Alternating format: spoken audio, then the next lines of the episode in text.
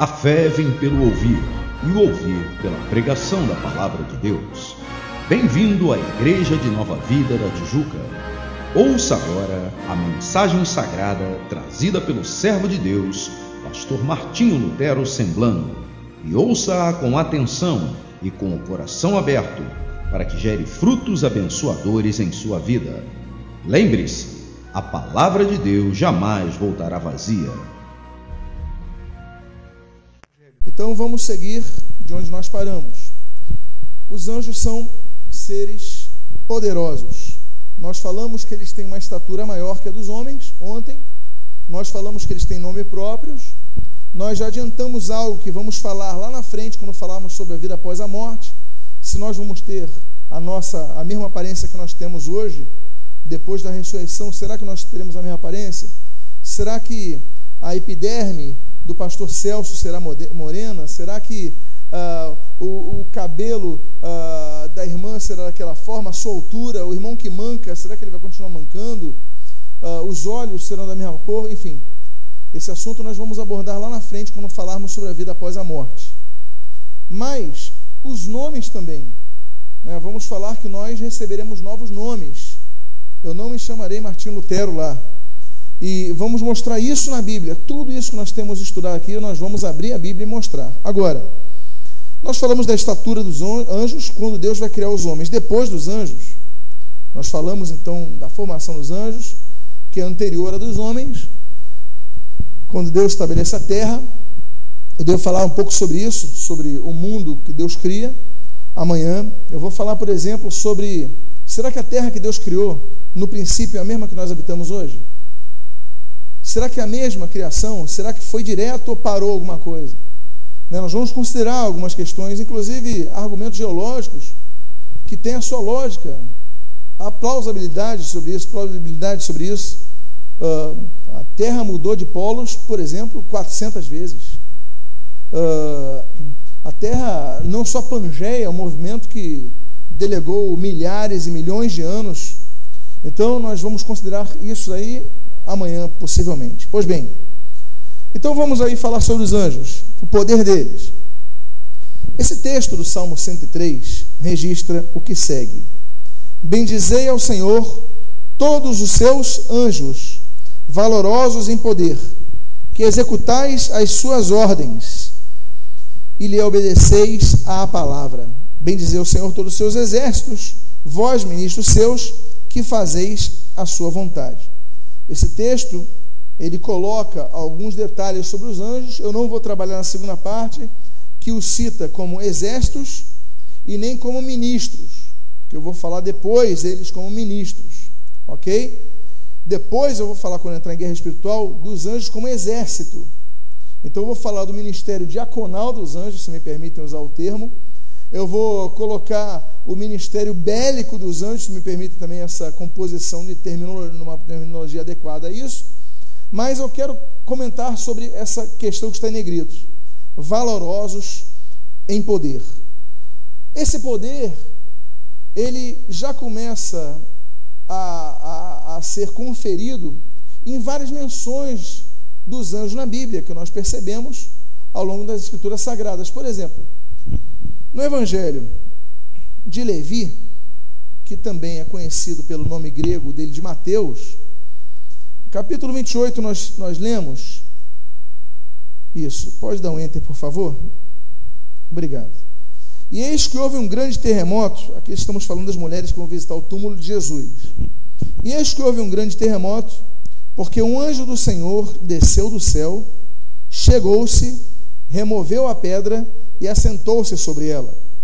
O seu aspecto era como um relâmpago, e sua veste alva como a neve. E os guardas ficaram espavoridos e ficaram como se estivessem mortos. Mas o anjo, dirigindo-se às mulheres, disse: Não temais. Então nós percebemos que vem o anjo e ele remove aquela pedra, era uma pedra pesada. Era uma pedra que era colocada em, e você vê que inclusive é um terremoto. Ou seja, o terremoto, o texto diz, o tremor de terra, o texto bíblico diz, que aconteceu, diz aqui a, a causa. Por que um anjo do, céu, do Senhor desceu do céu e removeu a pedra, ou seja, uma pedra tão pesada que a mudança daquilo ela promovou, é, provocou uma, um tremor de terra. Essa, essa força dos anjos, ela não é circunscrita aos anjos fiéis. A natureza dos anjos é a mesma. A configuração dos anjos não mudou depois da cruz, não perderam poder depois da cruz. Depois vamos falar sobre isso.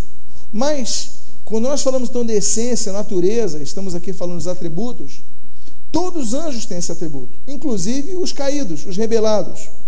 Diz o texto de Lucas, o Evangelho de Lucas, o seguinte: estamos ali falando do endemoniado em Gadara.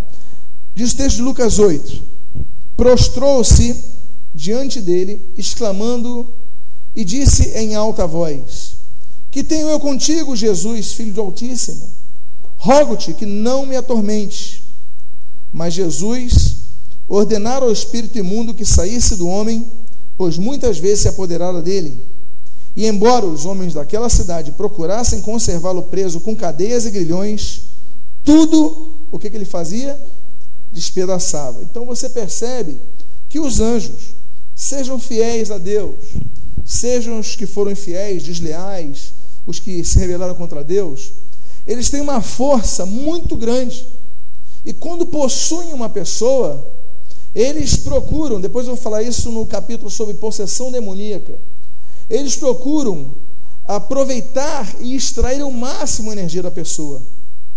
Há casos de endemoniamento que você percebe a pessoa com uma força colossal. Eu lembro de um caso de endemoniamento, uma senhora e três adultos estavam com dificuldade de segurar aquela senhora. Então, você vê o caso de Sansão, você vê outros casos na Bíblia, eu não vou mencionar todos aqui, que quando a pessoa tem um espírito, seja de Deus, seja do, das hostes infernais, enfim, essa pessoa fica com uma força sobrenatural como esse demônio de Gadara. As pessoas acorrentavam ele, mas nem, esse, é, nenhuma prisão, nenhuma cadeia conseguia restringir esse homem. Depois a gente vai ver que a força dele era multiplicada. Afinal de contas, ele não era possuído por um homem, mas por uma legião de demônios, ok? Então a sua força era maximizada, ok? Ainda que isso daí também, com certeza, pudesse, digamos assim, uh, reduzir os seus dias de vida na terra pelo desgaste do corpo. Mas daí é um outro caso que a gente vai abordar em possessão demoníaca. Pedro, por exemplo, ele vai abordar essa, essa questão por uma experiência que ele vai ter. Nós podemos ler ali em Atos, por exemplo, capítulo 5, o que segue. E lançaram mão dos apóstolos e os puseram na prisão pública. Mas de noite, um anjo do Senhor abriu as portas da prisão e tirando-os uh, e tirando-os para fora, disse: de apresentai-vos no templo e dizer ao povo todas as palavras desta vida, a experiência de vocês. Então você percebe que apareceu um anjo e abre a porta da prisão. Ora, em toda a história da humanidade, o local, um dos locais mais, é, mais com, com mais dificuldade em ser aberto era a prisão. Tinha que haver dificuldade, o grau de dificuldade, ela, ela inclusive se traduzia na, nos elementos ali colocados. Era o ferro, antes da invenção do ferro, era o cobre, enfim, é, pedras e, e, e túneis, e, e, em alguns casos era, era em poços. Então, o objetivo era dificultar ao máximo. Mas diz a Bíblia que chega um anjo à noite e abre as portas da prisão, e ali Pedro sai da prisão. Então você percebe que os anjos têm uma força sobrenatural. Avance, por favor. Diz aí o texto do mesmo Pedro, que depois ele vai testemunhar isso. Ele testemunhou ali no livro de Atos, quando ele escreve a sua segunda carta, ele faz lembrar a igreja a força. Diz assim: ali os anjos, embora maiores em força e poder. Então, o próprio apóstolo Pedro, ele vai gravar aquela imagem, aquela experiência que ele teve, e ele vai então, uh, digamos, perpetuar isso uh, à igreja através dessa informação aqui tão precisa e tão resumida. Né? Então, os anjos são maiores em força e em poder. Ok, vamos avançar outra característica angelical. Os anjos, eles são imperfeitos. Perfeito, meus amados, só Deus. Depois nós vamos falar das palavras que são é, indicadas a Satanás antes da queda como um ser perfeito. Eu vou explicar isso depois, ok? Mas os anjos são imperfeitos. Nós lemos na Bíblia, no livro de Jó, o livro mais antigo da Bíblia, o que segue. Jó capítulo 4, versículo 18, assim diz: Deus não confia nos seus servos e aos seus anjos atribui imperfeições. Então, amados irmãos, eu vou explicar por que, que isso vai acontecer daqui a alguns slides, daqui a alguns momentos eu vou explicar por que, que Deus não confia nos seus anjos. Eu vou quebrar um pouco aquela teoria, daqui a pouquinho, de que os anjos que não se rebelaram uh, contra Deus no início dos tempos, ou seja, os que permaneceram fiéis, eles são é, seres que não vão errar. Há uma teoria que diz, não, então se eles não erraram naquela época, eles não vão errar mais. Bom, a Bíblia não diz isso, pelo contrário. Deus atribui imperfeição aos seus anjos. É, então, ele está falando dos servos deles, está falando dos seus anjos, está falando dos anjos do inferno. Então, Deus colocou os seres com arbítrio e liberdade no, no exercício desse arbítrio. Vamos falar já sobre isso. E por serem perfeitos, então, nós podemos ver essa outra qualidade dos anjos, na verdade, esse outro atributo, que por isso eles podem errar. Você sabia que um anjo pode errar? O anjo de Deus pode fazer coisa errada? Você sabia disso? Então vamos lá. Diz o texto de Gálatas 1,8: Mas, ainda que nós, ou mesmo um anjo vindo de onde? Do inferno? É isso que está na Bíblia? O anjo vindo do inferno? Não, um anjo vindo do céu. Vos pregue outro evangelho que vá além deste que os temos pregado, seja anátema. Então os anjos, eles podem errar, como nós veremos em outros textos, quando trabalharmos na questão do livre-arbítrio dos anjos. Então os anjos, eles não são seres perfeitos, ok? Eles podem errar e Paulo alerta, olha, o anjo, claro, pode dar uma instrução, pode, mas eles são, são é, passíveis de erro. Pois bem, Vamos falar do conceito moral dos anjos. E vamos falar em primeiro lugar que os anjos são considerados como santos. Por quê? A palavra kadosh em hebraico, assim como no grego hagios, significa separado. E os anjos, eles são tidos como seres separados, separados de algo e para algo. Quando nós usamos a palavra uh, santo no português, nós muitas vezes pensamos que é algo assim inatingível. Ah, ser de santos, nós pensamos, nós trazemos muitas vezes nossa ideia um conceito medieval de santidade ou santificação, uma herança do catolicismo romano. Não, olha, tem que ser assim para ser um santo e tal, e tem que operar tais milagres e tal. Tenho, hoje tem um processo de beatificação, mas e posterior santificação, um monte de provas ali. Mas a Bíblia não diz isso. A Bíblia é, ela fala o contrário, nós temos que ser santos. A Bíblia diz: sem santidade ninguém verá ao Senhor. É, então nós temos que buscar a santificação, senão nós não vamos ser salvos. Não vamos ser salvos. Há, há seitas que usam melhor o nome santos do que nós. Por exemplo, os mormons, eles se chamam santos. Nós chamamos de irmãos, ou irmão. Ó, vai na casa do irmão falando de tal. No Brasil a gente não usa muito essa expressão de irmão. Pois bem, os mormons não, você vai na casa do santo tal, você vai na casa do santo tal. Ou seja, eles aplicam melhor a ideia, por quê? Porque santo tem que ser eu, tem que ser você. Aquela expressão você dizer assim, eu não, não sou nenhum santo, que é muito comum no Brasil, ela não pode existir entre nós. Nós temos que assumir o nosso papel como seres santos. Por quê? Porque o que é santo? Santo é separado.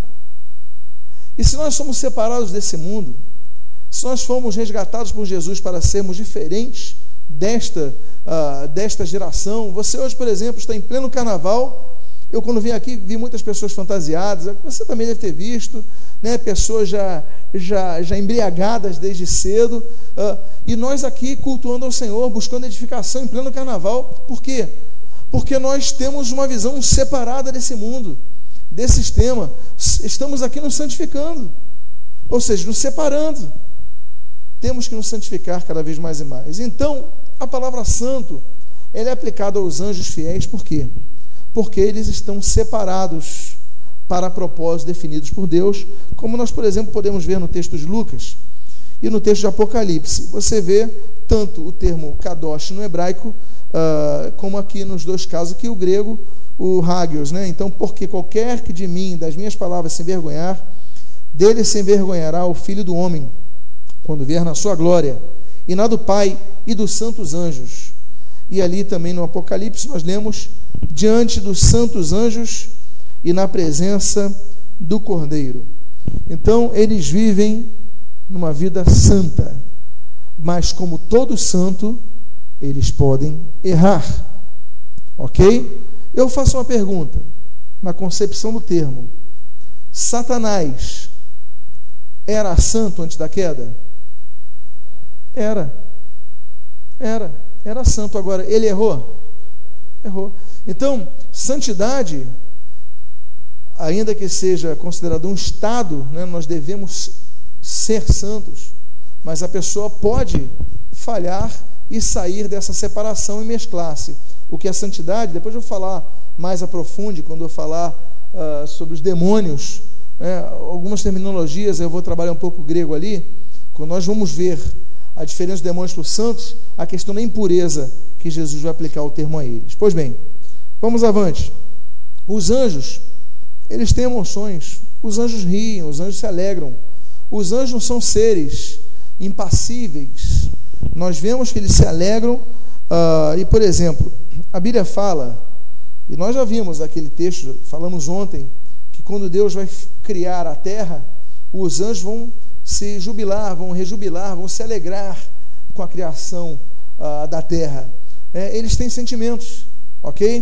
Uh, o próprio Espírito de Deus, ele tem sentimentos. A Bíblia diz assim: não entristeçais o Espírito Santo de Deus. Ou seja, tem ou não tem sentimentos? Nós temos então uma concepção de que os seres imateriais, ainda que se materializem, que os seres espirituais, que essas entidades espirituais, elas são seres robóticos e não são. Eles têm sentimentos também. E você vê, por exemplo, nesse caso aí de Lucas, capítulo 15, versículo 10, quando Jesus diz assim: "Há júbilo diante dos homens, dos anjos de Deus, perdão, por um pecador que se arrepende". Ou seja, a Bíblia não diz uh, que há júbilo em muitos momentos, mas quando há uma vida convertida, a igreja pode ficar até imóvel, sem expressar, fria, mas nos céus há alegria. Anjos se alegram como o pecador se arrepende. Então há sentimentos. E essa é uma característica importante para observarmos nos anjos. Né? Há tristeza, há alegria, e nós depois vamos falar sobre outros aspectos relacionados à emoção dos anjos. Mas vamos lá. Agora, nós vemos também que os anjos, apesar de serem seres, de serem criaturas, entidades, entes, enfim, com a configuração, essa, com sentimentos que se emocionam, eles não guardam ressentimentos. Diz o texto, por exemplo, quando o texto petrino ele aborda a questão uh, do relacionamento da igreja, dos murmuradores, das pessoas. Ele trabalha aquela carta de maneira muito forte. Ele vai inserir os anjos como exemplo. E aqui diz o texto seguinte, capítulo 2, versículos 10 e 11. Aqueles que, seguindo a carne, andam em imundas paixões e menosprezam qualquer governo, atrevidos, arrogantes, não temem difamar autoridades superiores. Até aqui, ele está falando de pessoas eh, da igreja que difamam autoridades é, inferiores, difamam o governo, etc. E tal. São pessoas difíceis né, de aceitar alguém acima delas. E ali diz, aí ele coloca os anjos como exemplo. Ao passo que anjos, embora maiores em força e poder, como nós citamos anteriormente, não proferem contra elas juízo infamante na presença do Senhor. E aí nós vamos entender um pouco.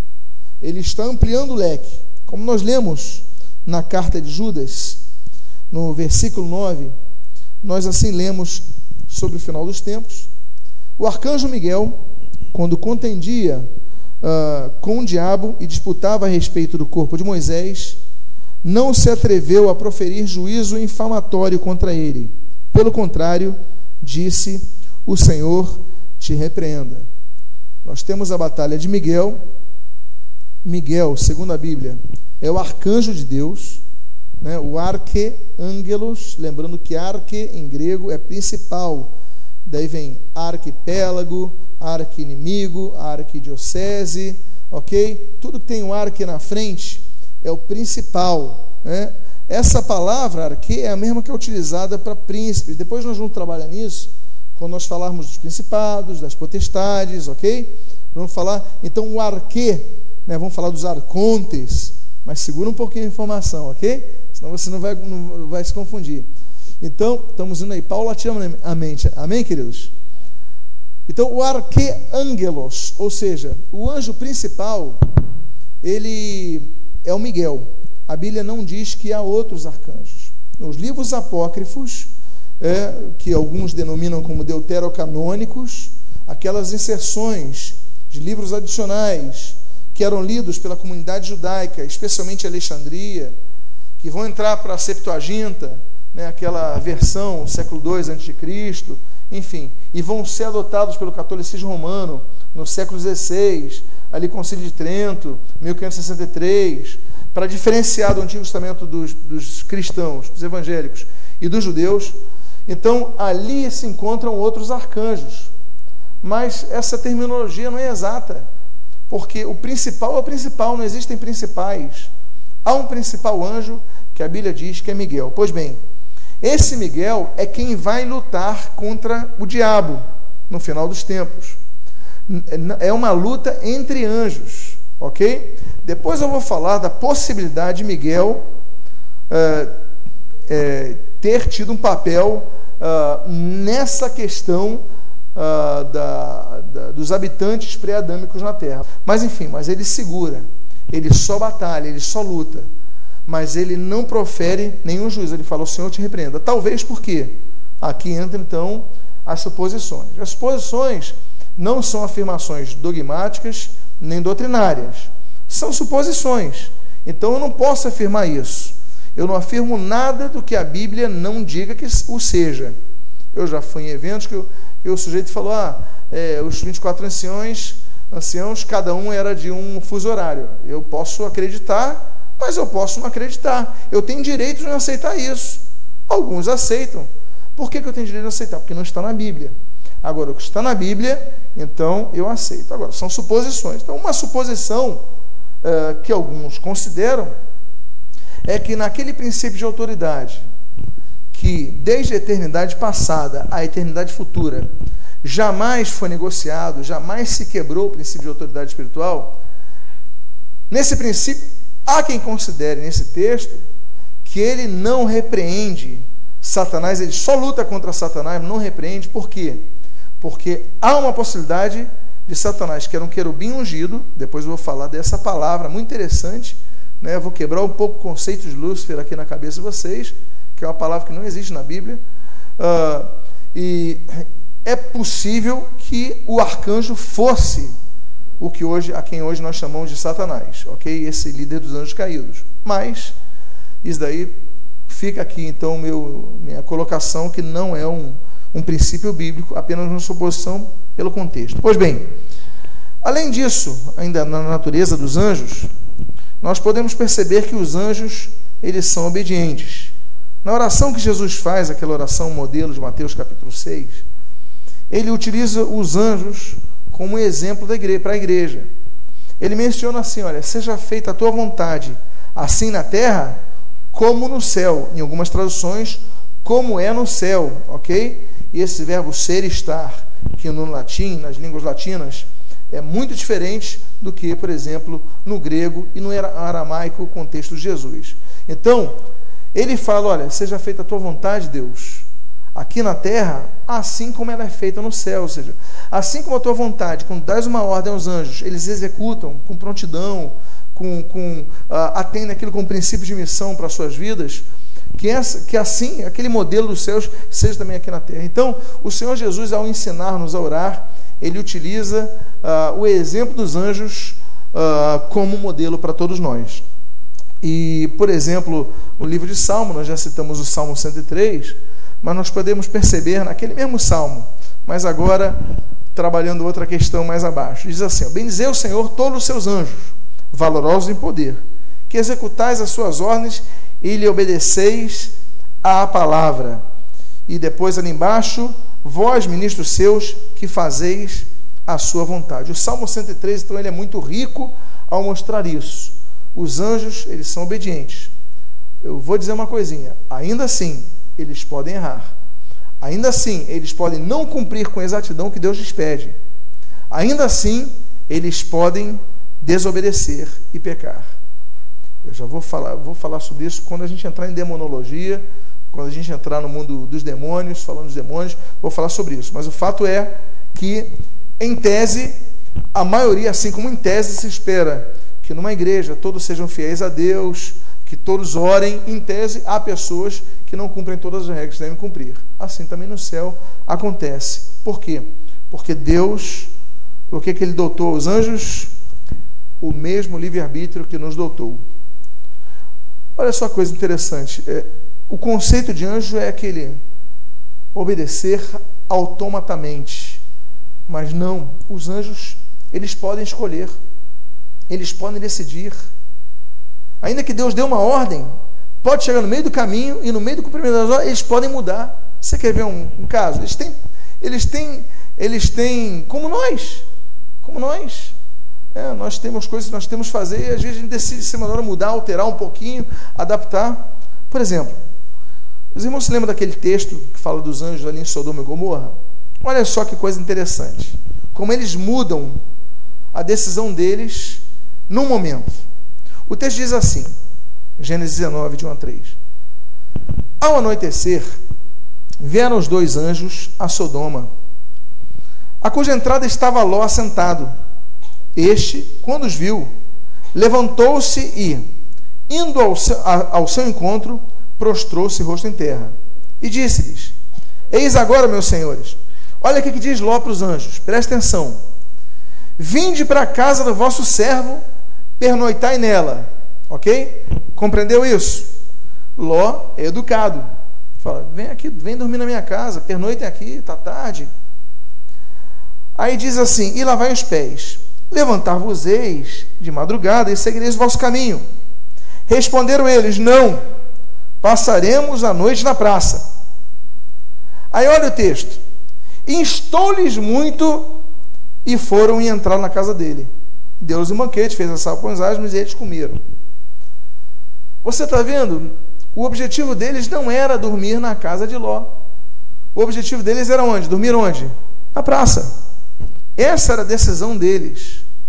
Mas Ló, ele negociou. Era uma pessoa com um bom discurso. Né? Então ele, não, vamos lá, olha, eu vou fazer um pãozinho assado para vocês. Depois vamos falar sobre fome, né? sobre sede, sobre comida, sobre materialização. Ok? Jesus parte o pão, uh, os anjos se alimentando. Depois a gente vai falar sobre isso.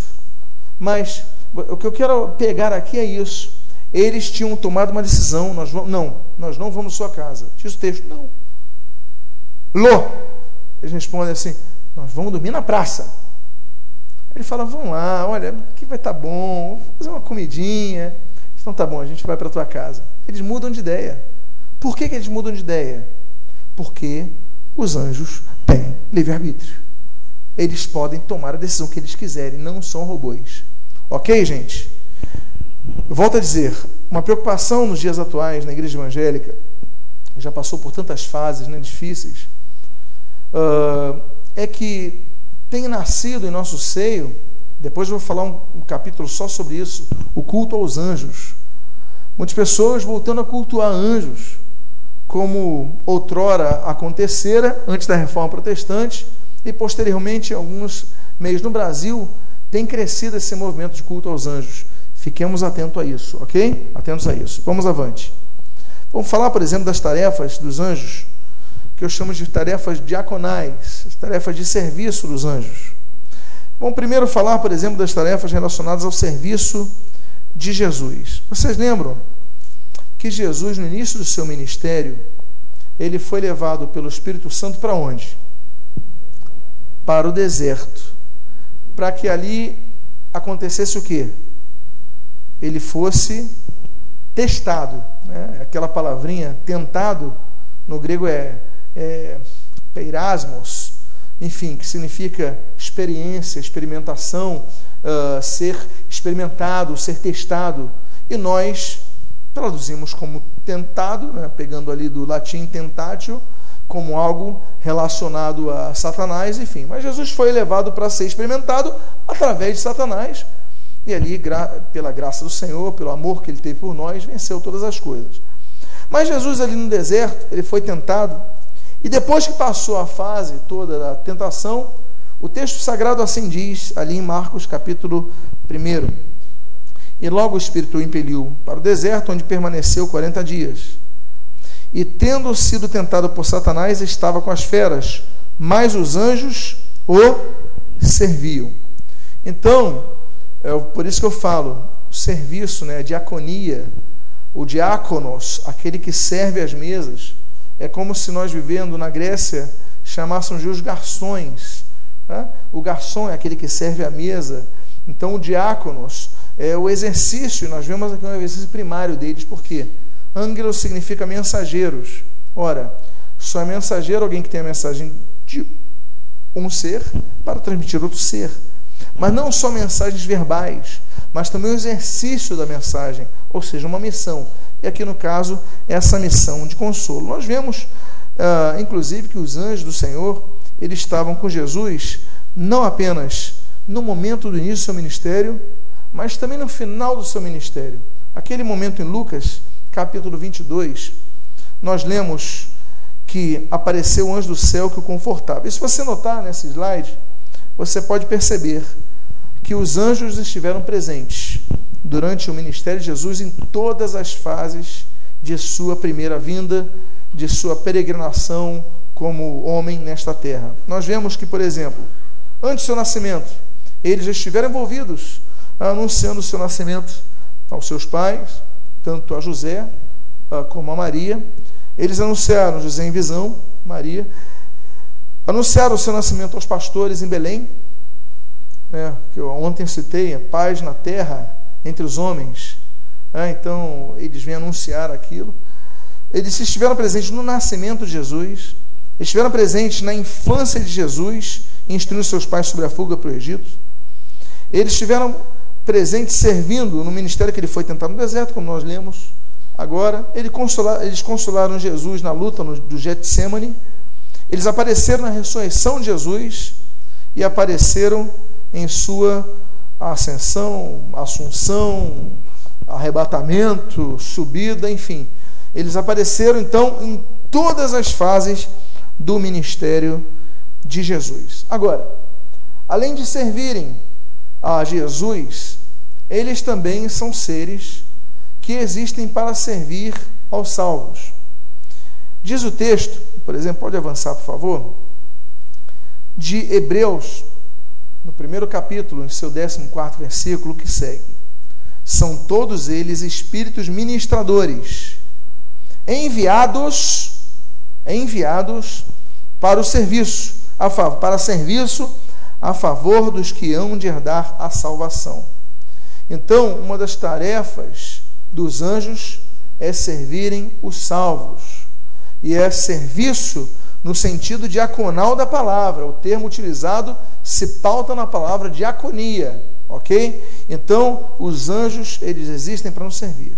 É por isso que muitas vezes, Deus, ao responder orações, ele pode responder diretamente, ele pode responder através do seu Santo Espírito que habita em nosso espírito, ele pode responder mostrando visões, agora Deus também pode responder, como nós percebemos não só nas páginas bíblicas, mas posteriores a estas, nos dias atuais.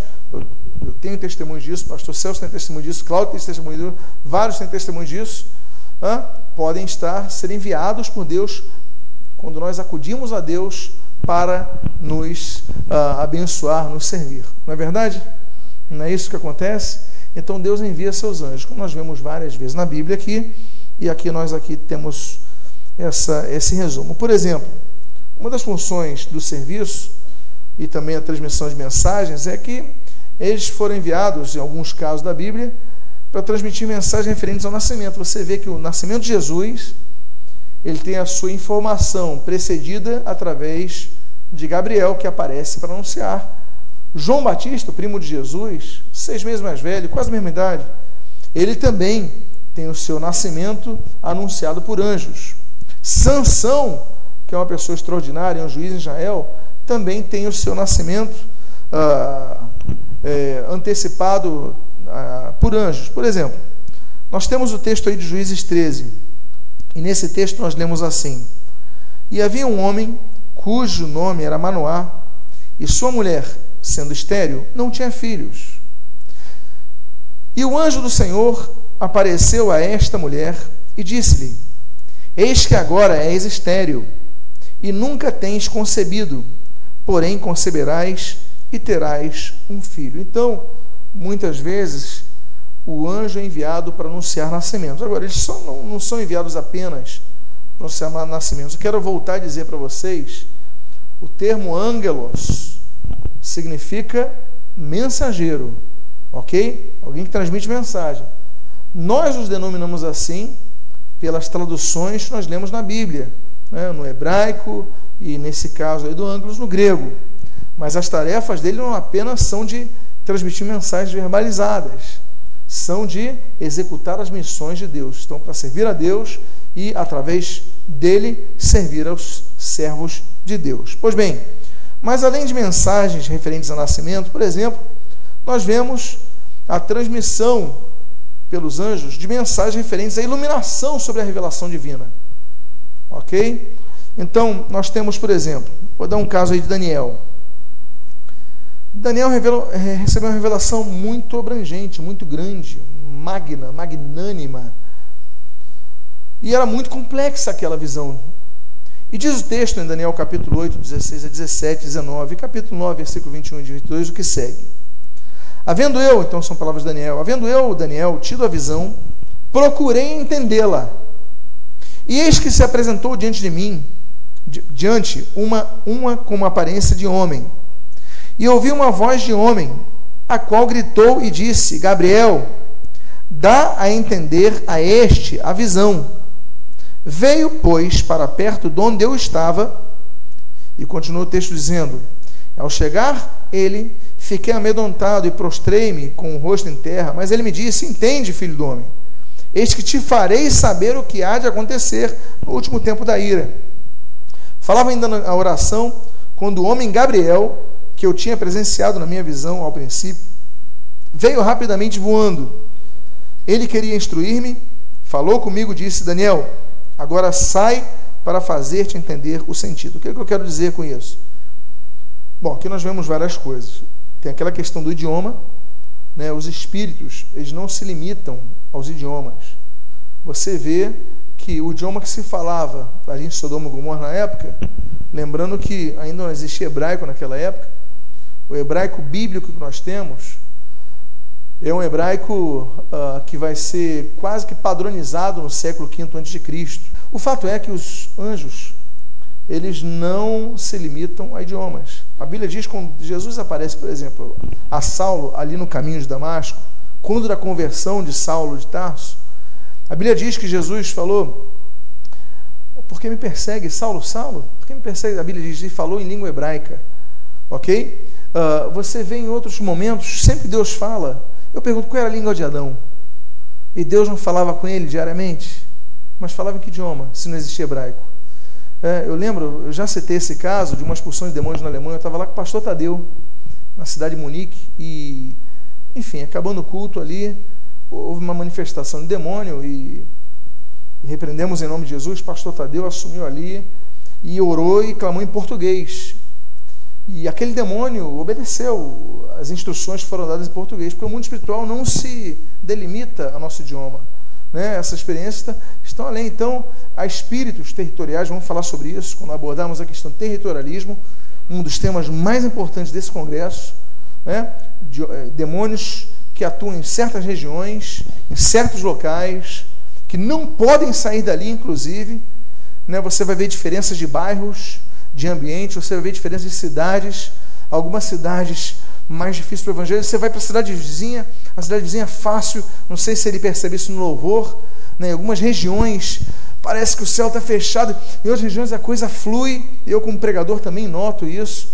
Então, uh, essas coisas são um princípio bíblico, que é muito pouco escrito falado, territorialismo, a gente vai abordar nessa, nesse congresso. Pois bem, mas o fato é que das, das da natureza e as características dos anjos, nós vemos essa também da, de anunciar as mensagens. Nós também temos, por exemplo, a comunicação ah, dos anjos referentes ao juízo divino. Ah, sim, ok. E o texto de João, ainda no tópico anterior, ele diz em Apocalipse 22, de 8 a 9: Eu, João, sou quem ouviu e viu essas coisas, estas coisas. E, quando as ouvi e vi, prostrei-me ante os pés do anjo que me mostrou essas coisas, essas coisas para adorá-lo. Então ele me disse: Vê, não faças isso. Eu sou conservo teu, dos teus irmãos, os profetas, e dos que guardam as palavras deste livro. Adora a Deus. Mas o que eu quero pegar contigo, convosco, perdão, é ali, ó, prostrei-me ante os pés do anjo que me mostrou essas coisas. João teve a visão, a revela, o livro da revelação, né, o Apocalipse, né, o Apó, é, Calipto, né, então Apocalipse, é, é, ele percebe as coisas, mas quem vai levando ele, se senhoreando ele, é um anjo que Deus destaca para fazê-lo explicar as situações. Então há momentos que Deus também envia anjos para explicar aquilo que foi muito grande para a sua compreensão. É uma tarefa um pouco didascálica. Uh, nós temos aí referentes ao juízo divino, como por exemplo, como você já percebeu, conforme a intercessão de Abraão, então ele pedindo para Deus poupar os justos ali de Sodoma. E diz o texto então em Gênesis 19, uh, dentre esses textos aqui citados, o seguinte: Ao anoitecer vieram os dois anjos a Sodoma, a cuja entrada estava Ló assentado. Então disseram os homens, ou seja, aqui os anjos, a Ló: Tem, como foi dito ali acima, tens mais alguém dos teus? Faz-os sair deste lugar, pois vamos o quê?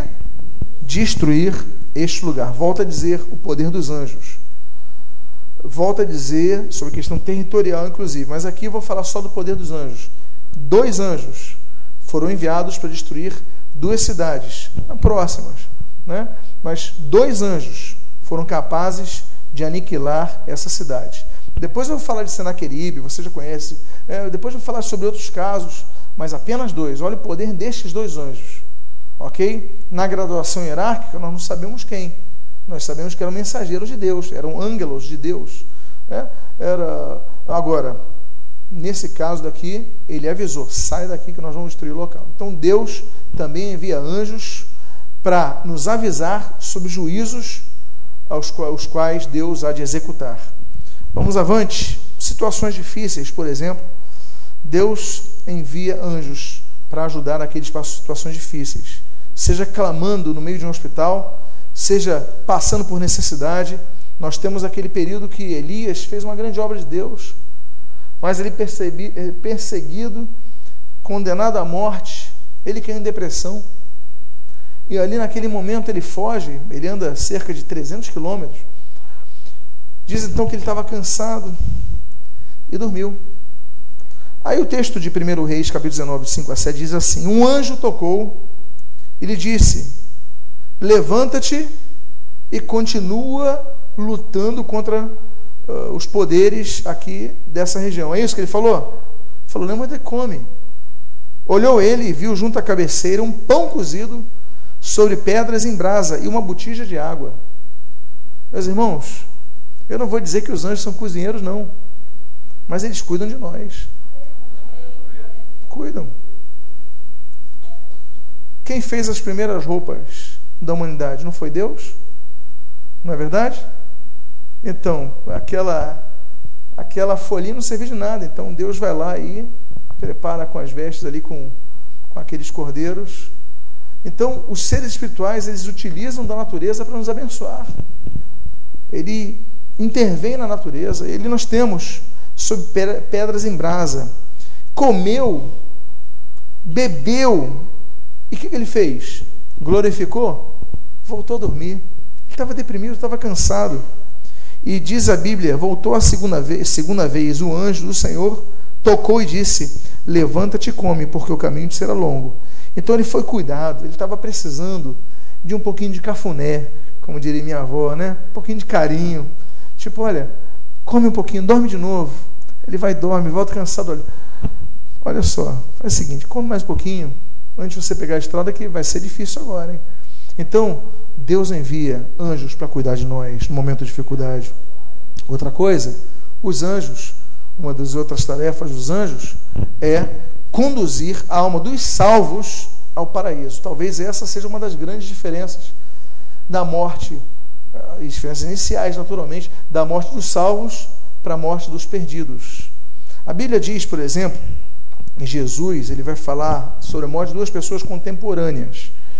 Vai falar de um mendigo chamado Lázaro e vai falar de um rico que nós não temos aqui o nome dele. E diz o texto de Lucas 16, 22. Aconteceu morrer o mendigo e ser levado pelos anjos para o seio de Abraão. Ou seja, a morte, uma das, um dos maiores temores de quem morre é morrer solitário.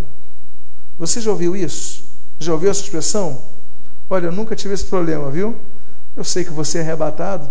Jesus está voltando, gente. Está pertinho. Eu acho que é na minha geração, viu? Também não vou dar data, não, gente. Também não vou fazer esse cálculo. Né? Pelo amor de Deus, não é isso que eu quero dizer. Eu, eu, o que eu quero dizer é que os sinais apontam que Jesus está voltando muito em breve. Jesus falou né, que, enfim, o, o fim só chegaria depois que o evangelho fosse pregado a todas as nações da terra. E ali nós lemos ali no grego né, o etnos, de etnia. Com a internet, antigamente, a, o evangelho era pregado enviando um missionário, o sujeito morando lá, pregando a todo mundo e levando a Bíblia que era impressa, não conseguia carregar mais do que uma mala. Hoje em dia, com a internet, você tem a Bíblia no celular. Você pode pegar uma, uma impressora escondida num povoado ou levar uma impressora portátil, imprimir o evangelho e pregar a toda a criatura. O celular hoje transmite mensagens escritas, mensagens pregadas a pregadores em todos os idiomas. E ele falou: quando isso acontecer, o fim está próximo. Agora, nós estamos na geração da internet. Está muito próximo o fim, gente. Por isso que eu falo, eu vou ser arrebatado, não tem esse problema. Mas as pessoas têm o, o medo, o receio de morrer sozinhos. Mas o salvo não, não pode ter esse medo. Porque no momento da morte dele, meus irmãos, ele vai ser acompanhado aos céus por anjos. É o que a Bíblia diz. Amém? Eu eu lembro, eu não, eu não ia contar testemunho, eu vou contar um aqui, tá? Porque eu não gosto de, eu quero ficar só nos textos bíblicos. Eu vou contar uma experiência de minha avó. Foi muito interessante que minha avó ficou durante os seus últimos dias. Né, a família contratou uma enfermeira para ficar com ela. É, enfim, então eu dormia, cuidar de minha avó. Minha avó então já não falava, minha avó ficava só na cama. E ficou assim em silêncio, né? sendo cuidada, a família já preparada. E essa enfermeira, ela conta que teve uma noite que, de repente, ela ouviu uma voz. Quando ela olha, a minha avó estava falando. E ela olha para minha avó e vai começar a pegar alguma coisa ali para cuidar da minha avó. E minha avó fala assim: Olha, mocinha, eu esqueci o nome dela, mas era um apelido carinhoso. Olha, mocinha, rapazes bonitos aqui estão aqui. Olha que rapazes bonitos estão aqui. Ela, calma, dona Rita. Quando ela se volta, volta, minha avó já tinha falecido. Então, é um testemunho né, do que essa senhora enfermeira testemunhou para a família, do que aconteceu no último momento minha avó aqui em terra. E, a, e, e isso confirma o que nós lemos no texto bíblico. A morte do salvo não é solitária. Amém, queridos? Agora, é, sobre os demais, as demais tarefas dos anjos, eu vou abordar isso no capítulo sobre guerra espiritual. Vamos falar então desses seres rebelados, esse é o capítulo 2, volto a dizer. Esse trabalho, essa série, ela vai ser traduzida num livro, o livro Mundo Espiritual, que eu pretendo lançar em fevereiro, se não no início de março. Também não vai depender tanto de mim. Eu ainda estou escrevendo esse livro concomitantemente a essa, essas palestras, ok? Então, meu objetivo é em fevereiro lançá-lo, presumo eu, final de fevereiro, início de março. Aí depois lança aquele dos idiomas do Antigo Testamento. Pois bem, O termo comum, termo comum que a Bíblia denomina os anjos rebelados é demônio.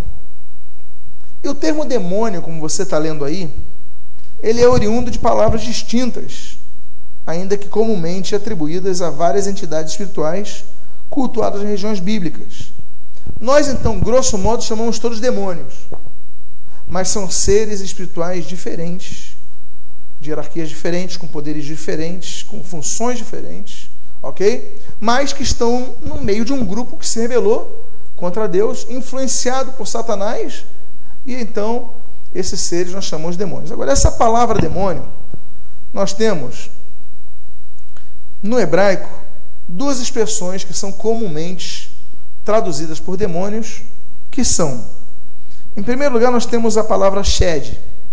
Shed, no hebraico, é originado de uma palavra do aramaico assírio, que é sheidá. E nós vemos essa palavra, por exemplo, em Deuteronômio capítulo 32, cujo texto nós lemos: Sacrifícios ofereceram aos Shedim, como está no texto aí, não a Deus. Então você vê que eles, o Shedim, lembrando vocês que o plural no, no, no hebraico, assim como no português, grosso modo, o plural é com a letra S, não é verdade? Uh, no alemão, grosso modo, é com en. Né? Então, no hebraico é com in. Então, el é o singular, Elohim é o plural, por exemplo. Uh, então, uh, Shed, e você vê aí Shedim, porque é demônios. Então, nós vemos uma das principais palavras traduzidas por demônios é Shed, demônio. Outra palavra traduzida por demônio é a expressão sair, em hebraico, que é oriunda da palavra saar, que significa amedrontador, aquele que causa medo ou horrível. E você então já vê nessa expressão a aplicação do que a presença deles traz. A presença do demônio já trazia para aquelas pessoas e para muitos algo não bom, algo não positivo, algo que não trazia paz. Pelo contrário, amedrontava, era horrível, era algo que não era bom de estar, em cujo ambiente não era bom de se estar ou de presenciar, enfim.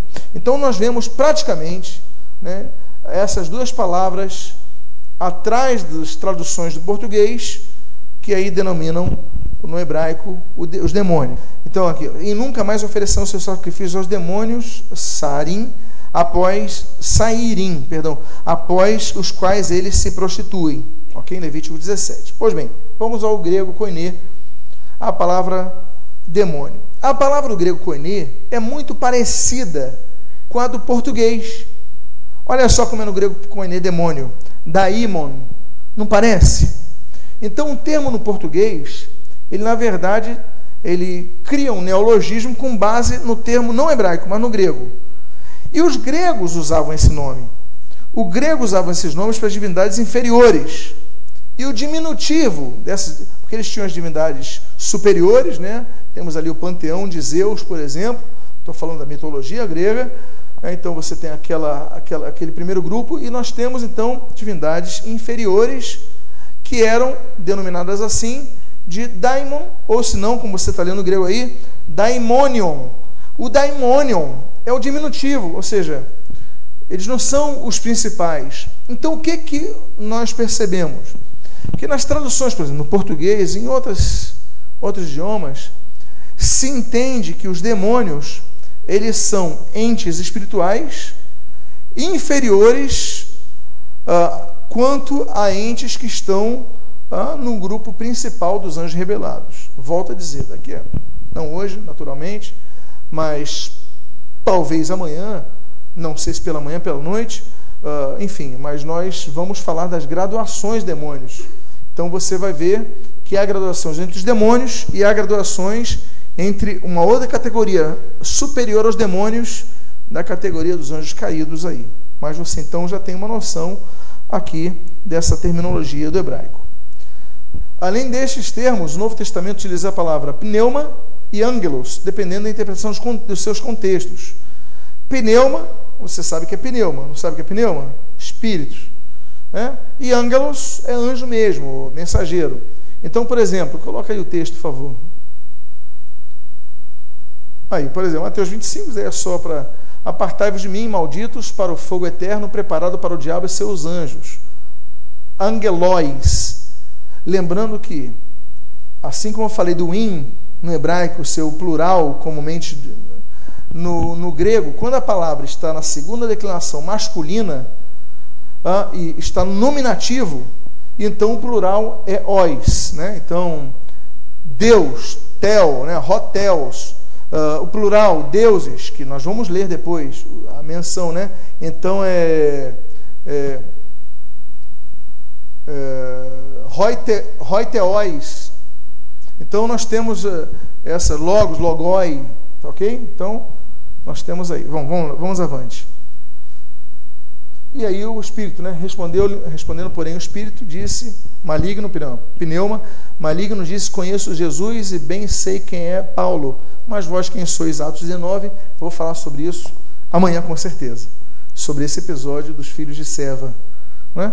Vamos lá, sobre você cutucar o demônio como se os demônios fossem seres irracionais.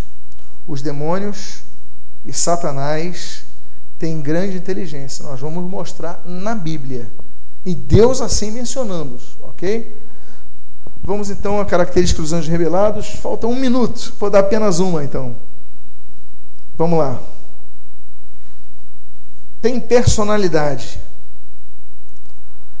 Veja só esse texto, que coisa interessante. E navegaram para a terra dos Gadarenos. E, quando desceu para a terra, Saiu-lhe saiu ao encontro, vindo da cidade, um homem que desde muito tempo estava possesso de demônios, e não andava vestido, nem habitava em qualquer casa, mas nos sepulcros. E, quando viu a Jesus, prostrou-se diante dele, exclamando e dizendo com grande voz: Que tenho eu contigo, Jesus, filho de Deus Altíssimo? Peço-te que não me atormentes. Ele tinha a personalidade de não ser robótico, que andava de um lado para o outro. Ele percebe a presença de Jesus. Ele então, abre aspas aqui, negocia com Jesus. Olha, Jesus, ele se prostra. Ele tem, a, ele tem uma, uma ação de que é um ser que está sabendo o que está fazendo. Ele tem personalidade. Né? É, é, é, um ser pessoal, é, ele utiliza a persona, mas ele tem a sua própria personalidade. Então, ele negocia, não, Jesus, é, que eu tenho, olha, me atormenta, não, me deixa. Então ele tem esse aspecto para mostrar para vocês que os anjos não são, os anjos possuem a pessoa, não são você, por isso na expulsão de demônios, muitas pessoas expulsam demônios, eles travam diálogos com os demônios, que a pessoa depois liberta nem sabe que teve. Isso é muito comum, a pessoa que eu não lembro, mas o diálogo então não foi feito com a pessoa, foi feito com o demônio. Mas sobre isso eu vou falar mais adiante. Amém, queridos? Diz a palavra de Deus em Romanos 10, 14. Como crerão se não há quem pregue? Se você foi abençoado com esta mensagem, seja um canal de bênção a outras vidas, presenteando-as com este e outros CDs do pastor Martinho Lutero Semblando. Visite-nos à Igreja de Nova Vida da Tijuca, Rua Conde de Bonfim, 604, sua família na Tijuca.